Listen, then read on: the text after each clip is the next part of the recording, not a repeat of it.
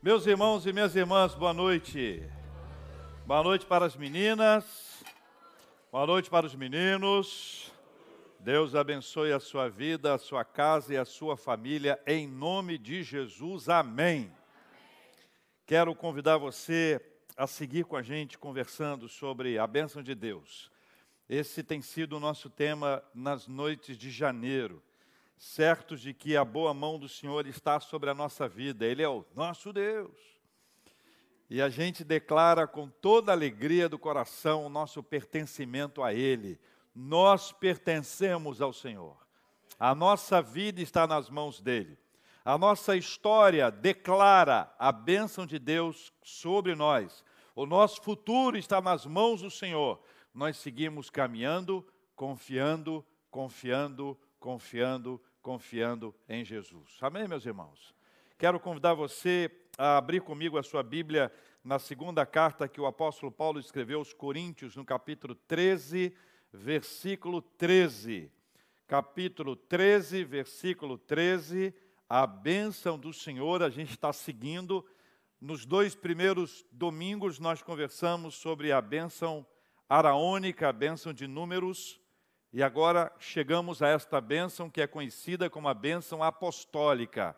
É esta bênção que pastores presbiterianos e outros declaram ao final dos cultos sobre as suas igrejas, impetrando a bênção, com uma mudancinha aqui, outra ali, mas a essência é exatamente a mesma, né?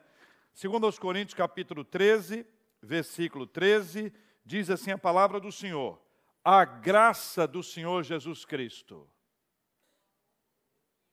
Não, estou olhando para vocês. Deu assim, vontade de olhar para vocês. Leiam comigo a palavra. A graça do Senhor Jesus Cristo e o amor de Deus e a comunhão do Espírito Santo sejam com todos vós. De novo, mais uma vez. A graça do Senhor Jesus Cristo e o amor de Deus e a comunhão do Espírito Santo sejam com todos vós. Hoje à noite, nós vamos ficar apenas nessa primeira etapa, a gente co conecta o início e o final. E fica assim: a graça do Senhor Jesus Cristo seja com todos vós. Pode dizer essa frase comigo? A graça do Senhor Jesus Cristo seja com todos vós. Essa bênção que nós queremos para a nossa vida hoje, queremos para a nossa vida sempre, a graça.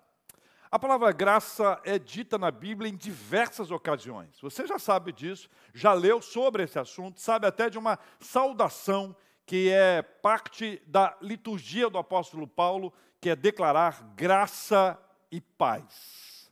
A graça e a paz do Senhor Jesus Cristo seja com todos. É uma declaração enfática, extremamente importante. Ela associa a paz com essa palavra graça, que muitas vezes nós confundimos com misericórdia. E algumas vezes elas parecem muito próximas, mas há uma descrição muito interessante de um pastor e escritor inglês do século XVIII, Abraham Bucci. Ele faz uma bela distinção entre misericórdia e graça. Eu quero que você leia comigo.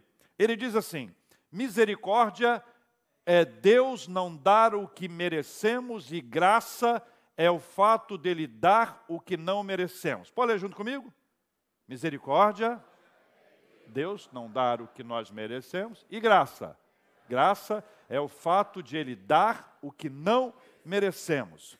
Ah, uma conversa sobre graça sempre nos faz muito bem. Lutero nas suas uh, teses, 95 teses afixadas na porta lá de Wittenberg, ele trouxe, dentre elas, uma que eu vou ler aqui para que vocês se lembrem dela, porque era um tempo onde graça ficou muito escondido, onde as pessoas falavam de indulgências, falavam de pagar para alguém sair do inferno ou do purgatório, falava de oferta que comprava espaço no céu. Sabe essas coisas complicadas daquela época, né? Era muito difícil quando o dinheiro passou a ser um lugar de tamanha importância, controlando e dominando as pessoas.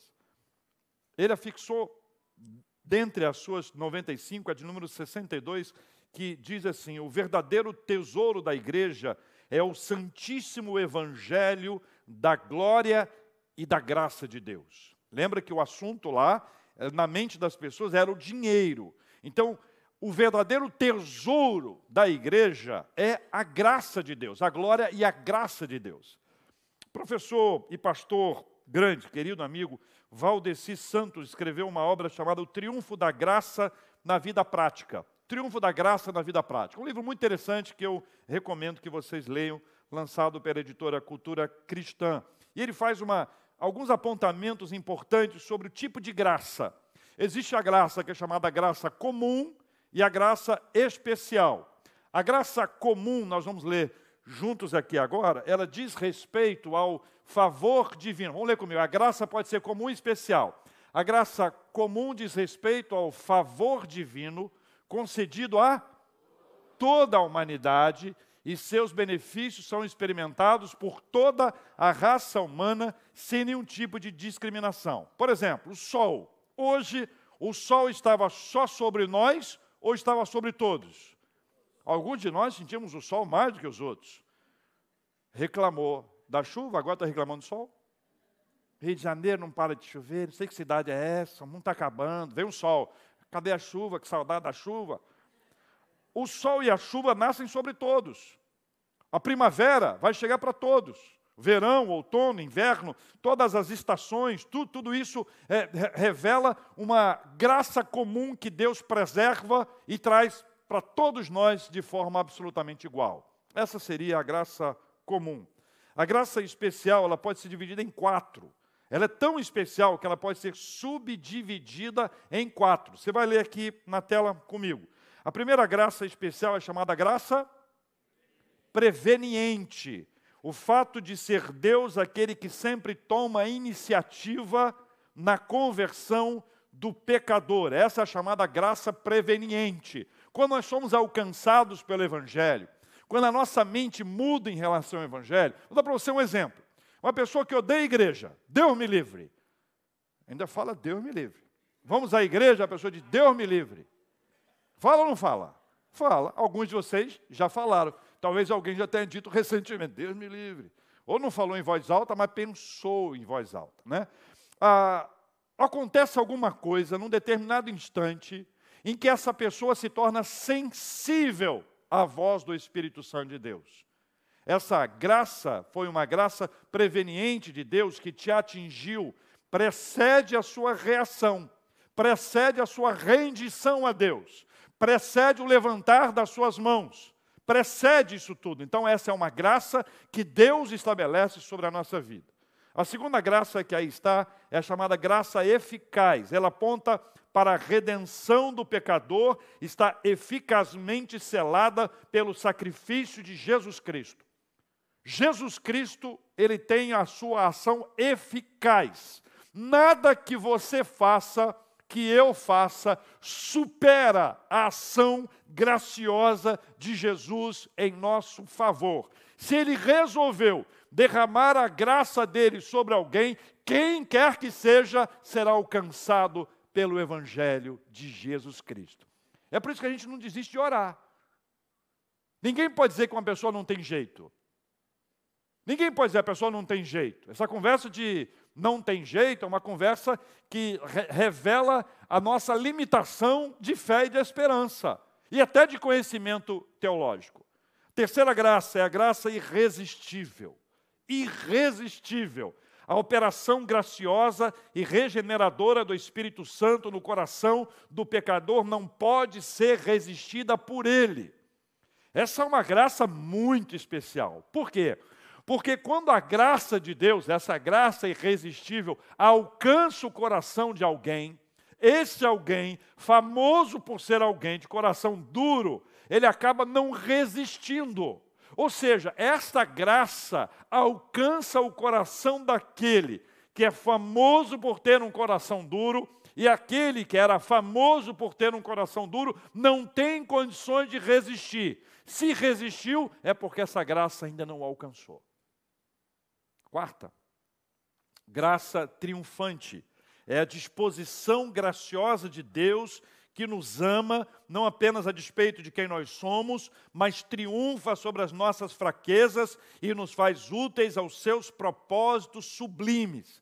Essa graça triunfante de Deus, Ele nos pega como nós somos, como nós estamos, nos ajuda a vencer as nossas fragilidades, debilidades, fraquezas e nos faz úteis para os seus propósitos. Então aquele que tinha o que era, uma, era um caso perdido, sabe, aquele entre aspas, ninguém ninguém dá nada por aquela vida. Essa pessoa é alcançada por esse evangelho, ele não consegue resistir a esse evangelho e Deus torna a sua vida útil para o seu reino ele se torna um parceiro, se torna alguém que vai investir a sua vida. É alguém que resistia, agora é alguém que não resiste, é alguém que mergulha, é alguém que quer mais, é alguém que quer servir ao Senhor com toda a intensidade da sua vida. Gente, isso é maravilhoso. Essa é a graça, ou as quatro graças, pelo menos para a gente ter uma ideia sobre essa graça especial. A graça do Senhor Jesus Cristo seja com todos vós. Pode falar junto comigo essa frase?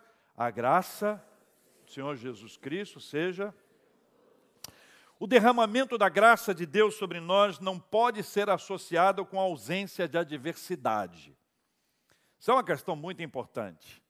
Porque é possível que a gente associe uma pessoa cheia da graça de Deus como alguém que não passa por apertos, por alguém que não atravessa desertos, por alguém que não enfrenta adversidade. Isso não é correto. Isso não é acertado do ponto de vista bíblico, pelo contrário. Nós temos diversos exemplos na Bíblia, um deles é do apóstolo Paulo, que foi alcançado por um espinho na carne, que é, uma, é, uma, é um ponto da teologia que muita gente discute para identificar que espinho da carne é esse. Paulo queria, como nós queremos que esse espinho, que um problema, que uma batalha na nossa vida passe. Paulo orou por três vezes para que essa vitória fosse dada a ele, para que esse espinho fosse retirado, para que ele deixasse de passar por esse aperto. Sabe qual foi a resposta do Senhor? Leia comigo aqui na tela. 2 Coríntios 12, versículo 9. A minha graça te basta. Por quê? Porque o poder se aperfeiçoa na fraqueza. Vamos ler de novo, gente. Basta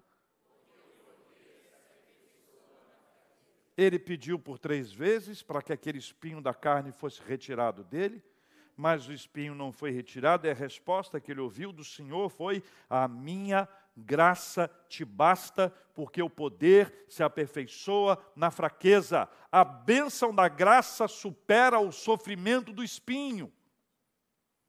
A bênção da graça é mais poderosa, é mais sublime, é mais importante que a retirada do espinho. A bênção da graça não está na retirada do espinho, mas na força suficiente para enfrentar as dores e seguir em frente. Uma pessoa cheia da graça de Deus não é uma pessoa que não passa por problemas.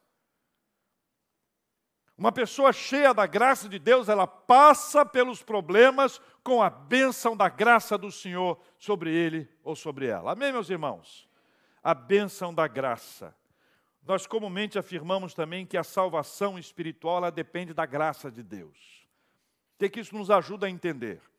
Que a nossa salvação espiritual, ela não depende do seu esforço, do meu esforço, ela não é fruto da nossa obra Nenhuma pessoa no planeta, por melhor que seja, por mais generosa que seja, por mais doadora que seja, por mais esforçada que seja, nenhuma pessoa no planeta será salva espiritualmente se depender das suas próprias obras e não da obra de Cristo. O que, que acontece nisso? Acontece que com o nosso esforço nós temos um bem-estar. O nosso esforço gera um bem-estar emocional. A nossa generosidade ou a nossa religiosidade pode trazer para nós uma sensação boa, mais ou menos assim. Você e eu vamos a uma instituição que precisa da nossa ajuda. Pode ser um asilo, pode ser um abrigo, pode ser um orfanato. Nós vamos lá. E aí as crianças estão lá e a gente leva para aquelas crianças brinquedo.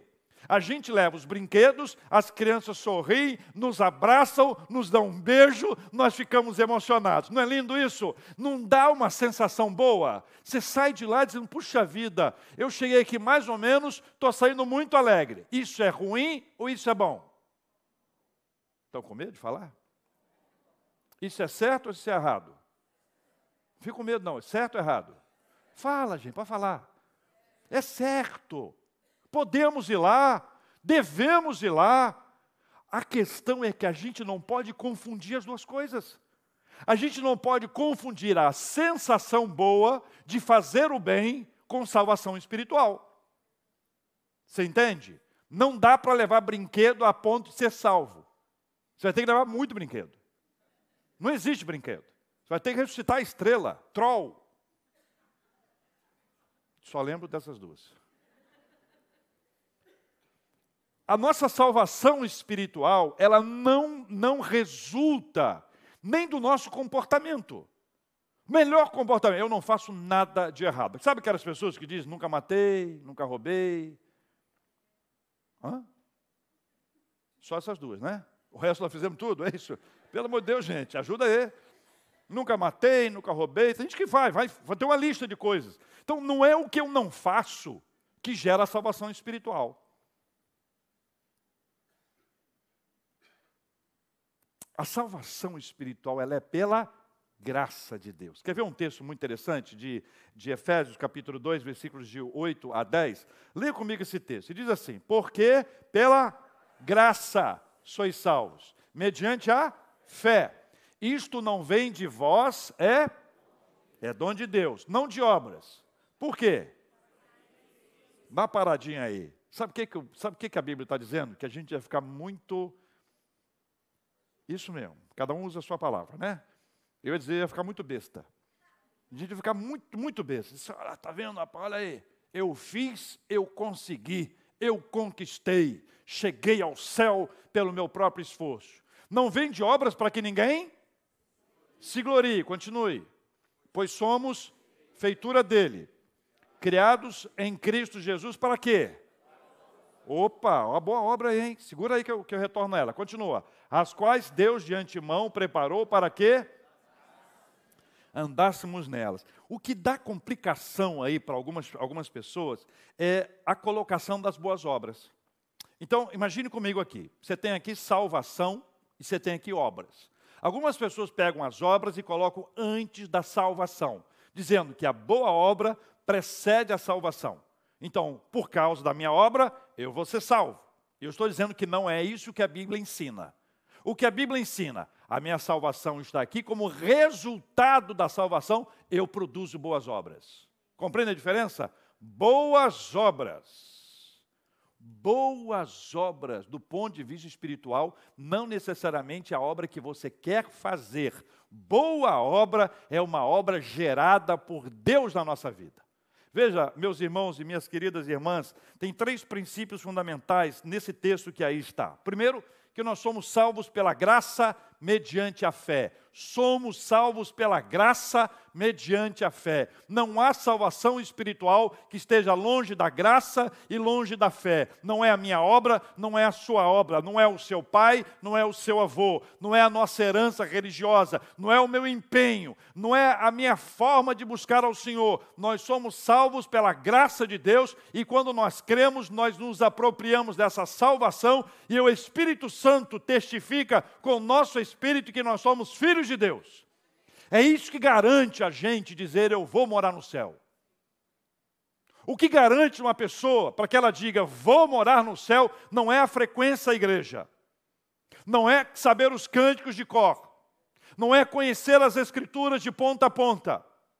O que garante uma pessoa que ela vai morar no céu para sempre é o Espírito Santo que testifica com meu espírito que eu sou filho de Deus. Meus irmãos, é isso que traz aquela paz. Essa paz. Não, não ia cantar, não, só falar. Estou zoando, estou zoando. Essa paz que eu sinto em minha. Vai, Ricardo. Essa paz que eu sinto em minha alma.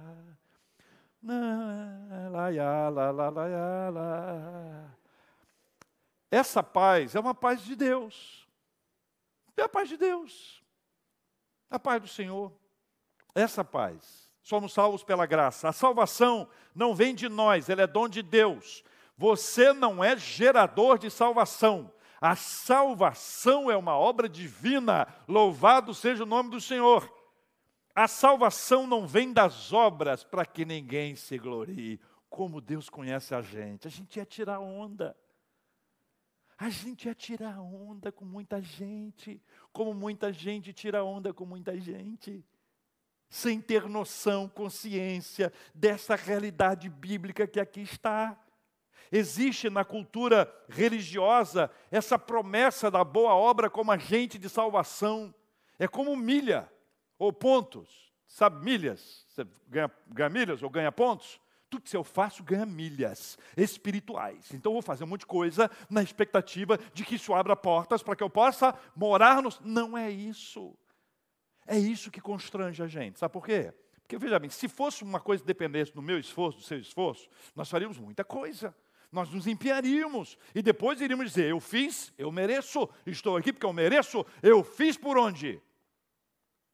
Não é assim.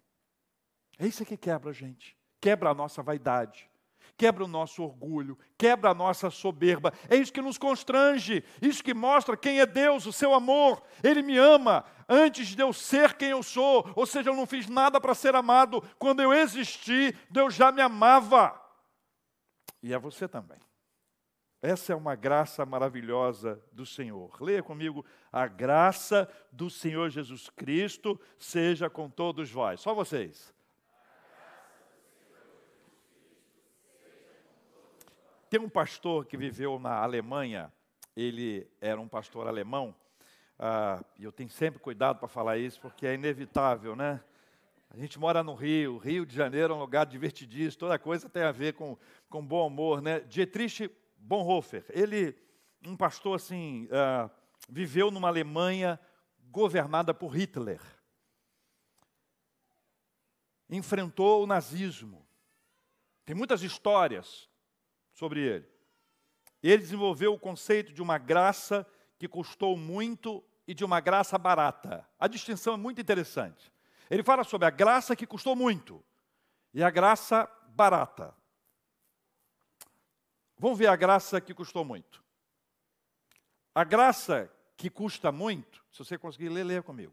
A graça que custa muito é um tesouro escondido no campo pelo qual as pessoas vão e vendem tudo o que têm com alegria. A graça que custa muito é o evangelho que deve ser buscado repetidas vezes, o dom que deve ser pedido, a porta na qual se deve bater. Ela custa muito porque nos chama ao discipulado. É graça porque nos chama a seguir a Jesus Cristo. A graça que custa muito, ela custa porque custa a vida das pessoas. É graça porque, em consequência, faz as pessoas viverem. Custa muito porque ela condena o pecado. É graça porque ela justifica o pecador. Sobretudo, a graça custa muito porque custou muito para Deus. Porque custou muito para Deus, porque custa para Deus a vida do seu filho. E porque nada que custe muito para Deus pode custar pouco para nós. Graça que custa muito. A graça que custa muito, custou muito para o Senhor. Pela graça sois salvos, isso significa custou muito para o Senhor. Custou muito para o Senhor, custou seu próprio filho.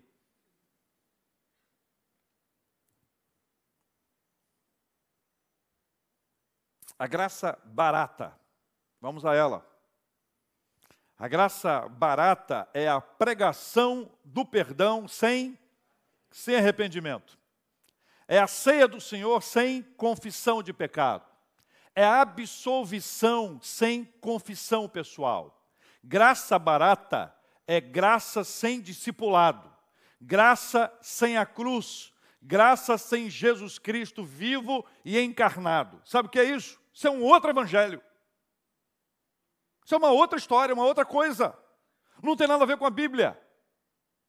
A graça que custa muito é essa que nós vimos anteriormente, a graça barata, é essa que está diante dos nossos olhos o tempo inteiro. Ciente da gra gra gravidade desse tema, ele, ele amplia isso, dizendo que, como corvos, reunimos-nos em torno da carcaça da graça barata, dela absorvemos o veneno que mata os seguidores de Jesus. É também a graça que concedemos a nós mesmos. Funciona como um passe que permite ao cristão viver da mesma maneira que antes. Não tem mudança. Ele permanece o mesmo. Ele curte um cristianismo. Ele abraça o evangelho sem que o evangelho o transforme. Essa que ele chama de graça barata. E ainda um pouco mais do texto dele para a gente pensar. A vida sob a graça barata, de fato, não difere da vida sob o pecado. A pessoa não segue a Cristo porque a graça barata justifica o pecado sem transformar o pecador.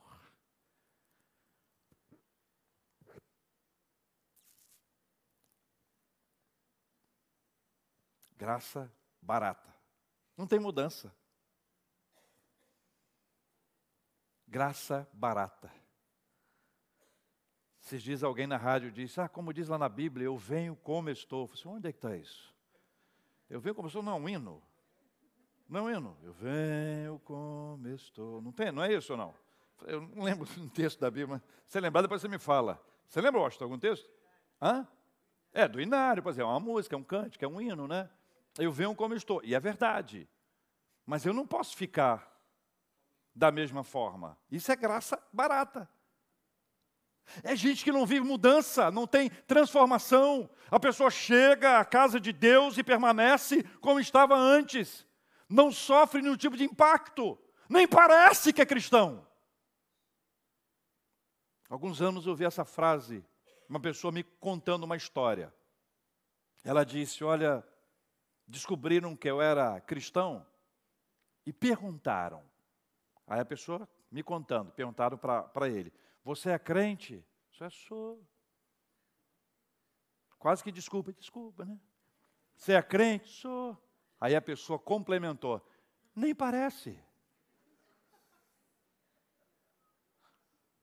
Alguns hoje vão dizer, é, melhor assim, é porque eu estou assim, entendeu? Estou no meio da galera, eu estou falando para todo mundo, está todo mundo assim, entendeu? Sou meio que um infiltrado, eu participo ali da parada, a galera. É isso? Claro, tem gente que exagera? Tem. Chega na sala de aula, boa tarde a todos, estou aqui em nome de Jesus. Não, vai estudar sem vergonha. Tem que estudar. Uma amiga minha de grupo de evangelização, fiz parte de um grupo de evangelização dos os maluquinhos de, de Jesus. Tinha outro nome, mas podia ser esse aí também. E ela estava no trabalho dela, no horário de trabalho, ela gostava de ler a Bíblia no horário de trabalho. Deus só falava com ela nesse horário. No intervalo, não. Antes de não. Depois de não. No trabalho. É uma hora que Deus está assim comunicando comigo. E o patrão, como qualquer um, qualquer um de nós, até na igreja, fizer isso, a gente vai reclamar. Chegava lá e falava assim: Olha, está lendo a Bíblia agora? Vai trabalhar. Ela virou, ele passou, ela falou assim: Queima Jesus. Aguenta a história. No outro dia, já sabe o que vem aí, né? Sabe ou não? Essa é a verdade. Vila Velha. No outro dia, Está indo no ônibus, trânsito. Diferente. Chegou na rua, trânsito. Parou. O que, é que houve? Incêndio. Você acredita que pegou fogo na empresa? Agora, se você acha que uma coisa tem a ver com outra, você está meio errado.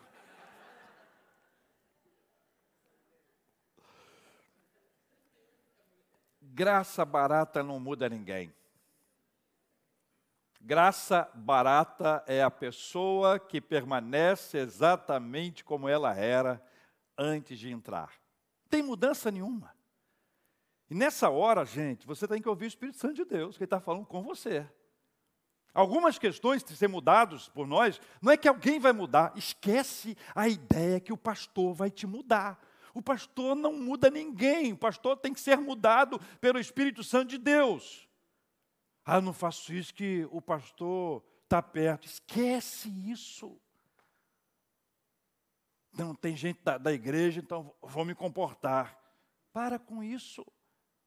A grande virada na nossa vida é espiritual. Quem faz dentro de nós é o Espírito Santo de Deus, e ele se manifesta por nós, em nós, por meio da sua graça. A graça do Senhor Jesus Cristo seja com todos vós. Professor Michael Reeves trouxe uma frase muito interessante sobre a bênção da graça, né? Ele diz assim: a palavra graça é realmente apenas uma forma abreviada de falar sobre a bondade pessoal e amorosa da qual, em última análise, Deus se doa. Quando Deus nos dá graça, Ele nos dá Cristo. Então a graça não vive sem Cristo. Não existe graça sem Cristo. Se há Cristo, haverá graça. Se não houver Cristo, não há graça. A graça e Cristo caminham juntos. A palavra graça é Deus se doando, e essa é uma forma muito legal para você guardar essa verdade da palavra de Deus. A teologia reformada nos ajuda a vivenciar essa graça de Deus através dos meios de graça. Seus meios de graça são muito interessantes para a nossa realidade, para a nossa vivência espiritual. Vou citar apenas alguns aqui, além dos sacramentos que já são conhecidos por nós todos. Existem dois tipos de, de, de, meios, segundo o Catecismo de Westminster, que, aliás, define como os recursos visíveis e comuns pelos quais Cristo transmite à sua igreja os benefícios da sua mediação, ou seja, os benefícios da sua morte. É a maneira como Deus comunica conosco a graça dele meios particulares. São três: a leitura da palavra de Deus, a oração e a meditação. Deus comunica graça, Deus fala da graça, Deus compartilha a sua graça por meio da leitura da palavra de Deus. A leitura da palavra de Deus deve ser prioridade na nossa vida. Não sei se você tem esse hábito. Isso é hábito, viu, gente? Depois que você começar, você não para mais. Tem gente que diz assim, olha, passa 21 dias lendo a Bíblia e você nunca mais deixará de ler a Bíblia. Você já teve essa experiência. Dizem que com 21 dias você cria um hábito. Então, por isso que diz, 21 dias. Então você pega a sua Bíblia começa a ler. Leia os livros mais simples, mais fáceis. Procura uns livros tranquilos, entendeu? Começa pelos evangelhos. Conheça Jesus. Se você tiver dúvida, isso é excelente. Se você entender tudo, comece outra vez. Se você não tiver dúvida, porque você não entendeu. Você precisa ter dúvida. A dúvida é, uma, é um sinal da sua inteligência. Dúvida é um sinal que você prestou atenção. Dúvida é um sinal que você está atento. Se você passar o livro inteiro e falar, pô, não fiquei com nenhuma dúvida, tem uma coisa errada. Leitura da palavra de Deus. Segundo é oração. Oração.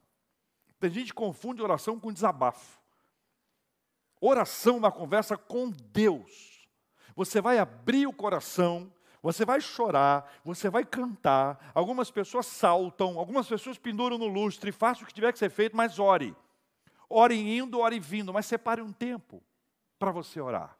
Separe um tempo, todo dia. Para algumas pessoas é melhor escrever. É melhor escrever. Se você escrever, você vai lembrar de nomes situações, nome de pessoas. Vai botando nomezinho, Senhor, abençoe fulano, Senhor, abençoe fulano, sabe? Aquela oração bonita, você vai falando, você vai lendo, escrevendo, você vai parando, conversando. Ore. Invista tempo em oração. Terceiro, a meditação. Meditação. A gente acaba, a vida hoje está agitada, né? A gente corre muito, a gente acaba não, não absorvendo muita coisa. E a gente precisa parar para absorver, precisa meditar. A palavra meditar na, na Bíblia tem a ver com ruminar. Aí eu trago para mastigar, como se fosse um chiclete. A gente está mastigando a palavra do Senhor. A gente está, sabe, pensando, trazendo de volta a nossa mente. A gente escreve, coloca num lugar, coloca no Facebook, no Instagram, no Twitter, mas está meditando. Está trazendo aquela palavra para dentro. Ela não está do lado de fora. É a palavra que está dentro da gente. Ela faz parte da nossa reflexão. Ela é parte, ela integra a nossa meditação. Essa palavra está na sua mente e no seu coração os meios públicos são reunir-se para adoração, estar na igreja é um meio de graça. É lindo ver isso. Reunir-se na casa do Senhor para adoração, comunhão, com relacionamento com Ele, reunião e, e, e, comunhão com os demais também. Nós vamos ver como isso é importante, mas essa adoração Hoje nós cantamos aqui uma música que nós aprendemos juntos. Coisa linda é você, ainda sem jeito com a letra da música, e você vai aprendendo. Daqui a pouquinho você se solta, daqui a pouquinho você está uh, li livre na presença de Deus, cantando um cântico que você aprendeu, ele faz parte da sua existência. O cântico, a adoração a Deus, não apenas na música, mas naquilo que eu faço, porque nós adoramos a Deus não apenas pelo que nós cantamos, mas com tudo que nós fazemos. Você pode fazer um café maravilhoso para a glória de Deus. Um biscoito maravilhoso para a glória de Deus. Se fizer bolinho de chuva, aqui na igreja é Avenida das Américas 10.300. Adore ao Senhor. Segundo, as ordenanças do Evangelho. Aquilo que o Evangelho nos ensina. Tem coisa difícil, hein? Dar a outra face. Hum, pegou pesado. Dar a outra face. Andar uma segunda milha. Pelo amor de Deus. Eu fiz uma série aqui no passado, que era aquilo que a gente não gostaria que Jesus tivesse dito. Essas aí estavam lá sempre. Amar os inimigos. Orar pelos que nos perseguem. Orar a favor, tá? Eu já vi oração contra. Você nunca viu, não, oração do contra? Já vi oração. Já vi. Chegou ao meu, meu conhecimento uma vez, tudo é fato, tá? Nada inventado. Porque eu tenho muitos amigos em tudo quanto é lugar, né? Que era uma, uma, uma reunião de oração em que você botava o nome de uma pessoa. Aquela pessoa, sabe? Aquela pessoa você botava no papel e na frente assim tinha um caixão. Eu gosto. Edinho. Fala, Rafael, e aí? Aí põe o nome da, da pessoa, e o culto continua. Aleluia, louvado seja o nome do Senhor e tal. Era isso. Isso é oração pró ou oração contra? Senhor, eu não quero matar, Senhor, eu quero só dar um susto. É isso que as pessoas fazem quando contratam alguém para dar um susto em alguém. Não é isso? Oração. A comunhão com os irmãos e irmãs em Cristo. Meus irmãos, isso é um privilégio maravilhoso. Isso é uma bênção de Deus. Você não só se relaciona com quem você tem toda a intimidade, afinidade, não. Nós nos relacionamos com todos. Olha só para as pessoas que estão atrás de você. Olha só para trás. Olha para trás. Bom, ninguém vai ver ninguém, né? Todo mundo para trás. Então, assim, você dá uma olhadinha para trás outra para frente. Vai lá. Olhadinha para trás, outra para frente. Porque se olhar para o lado, às vezes está junto, o pessoal da, da família, não tem, não tem muito impacto isso. Gente, a comunhão, gente diferente. Gente diferente. Você tem que ter você tem que dar a oportunidade de conversar com as pessoas. Você é uma pessoa tímida? Ótimo, não tem problema nenhum, fica paradinho. Os expansivos vão te procurar. Porque o expansivo, o expansivo não para. Não é verdade? A pessoa tímida fica ali. Ninguém conhece ninguém, conheço ninguém aqui. Cara de doido, festa estranha com gente esquisita. Hein? Não é isso? Está na Bíblia não, mas é o que o povo fala. E aí o expansivo vai lá, você, você tem que dar oportunidade. Conversar um pouquinho. Você vai ser abençoado pelo relacionamento, comunhão. É lindo você, você ver. A gente aprende muito conversando com as pessoas. Por fim, já mencionado, a oração coletiva. Quero repetir com vocês a nossa temática. Graça do Senhor Jesus Cristo seja com todos vós. Essa graça do Senhor que eu quero pedir a Deus seja derramada sobre a sua vida hoje, em nome de Jesus. A gente precisa dessa graça, não é verdade? Essa é uma maravilhosa graça do Senhor, como cantavam os antigos. É a graça do Senhor que é comum, mas é também muito especial. É a graça que basta. É a graça que basta. É a graça que nos salva. Pela graça sois salvos. Não é o meu esforço, o seu esforço, não é o nosso mérito, não é a nossa bondade, a nossa suposta bondade, mas é a graça do Senhor que nos alcança e que nos atinge de forma linda e maravilhosa.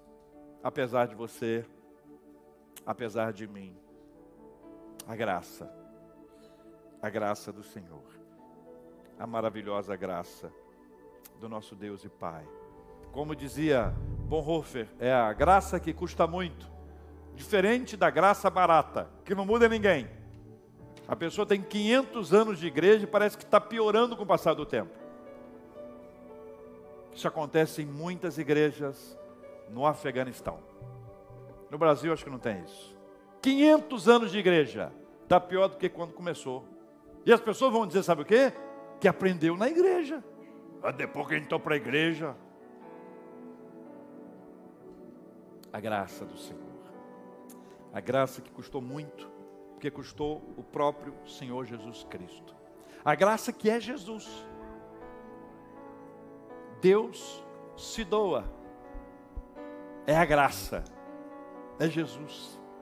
A graça que se manifesta de forma linda, que nos é ministrada por meio dos meios de graça estabelecidos pelo Senhor e sistematizados pela teologia. Deus está aqui conosco hoje. Ele nos ama, Ele quer nos abraçar de forma especial, quer nos trazer a bênção da salvação espiritual, independente, independentemente de toda a nossa história, Deus está aqui para derramar sobre nós a sua graça e nos dar a bênção da salvação, para poder dormir em paz para poder seguir em frente, dizer: Senhor, eu agora tenho certeza da minha salvação, porque o seu Espírito testifica com o meu Espírito que eu sou filho de Deus. Nada vai nos parar com a bênção dele sobre nós. Eu quero orar com você e por você. E quero ainda dizer a você que nós vamos orar pela cura dos enfermos. Nós vamos orar agradecendo a Deus pelas bênçãos recebidas e vamos colocar toda a nossa vida no altar do Senhor em nome de Jesus. Enquanto estivermos cantando, deixe seu lugar, vem aqui à frente e vamos orar juntos em nome de Jesus.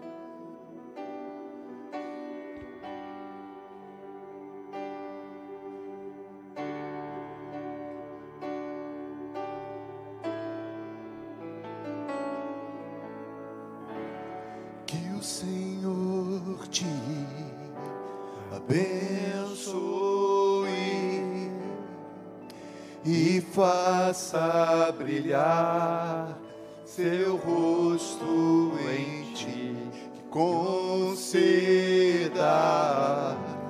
a graça e te dê paz. Vamos cantar. Amém.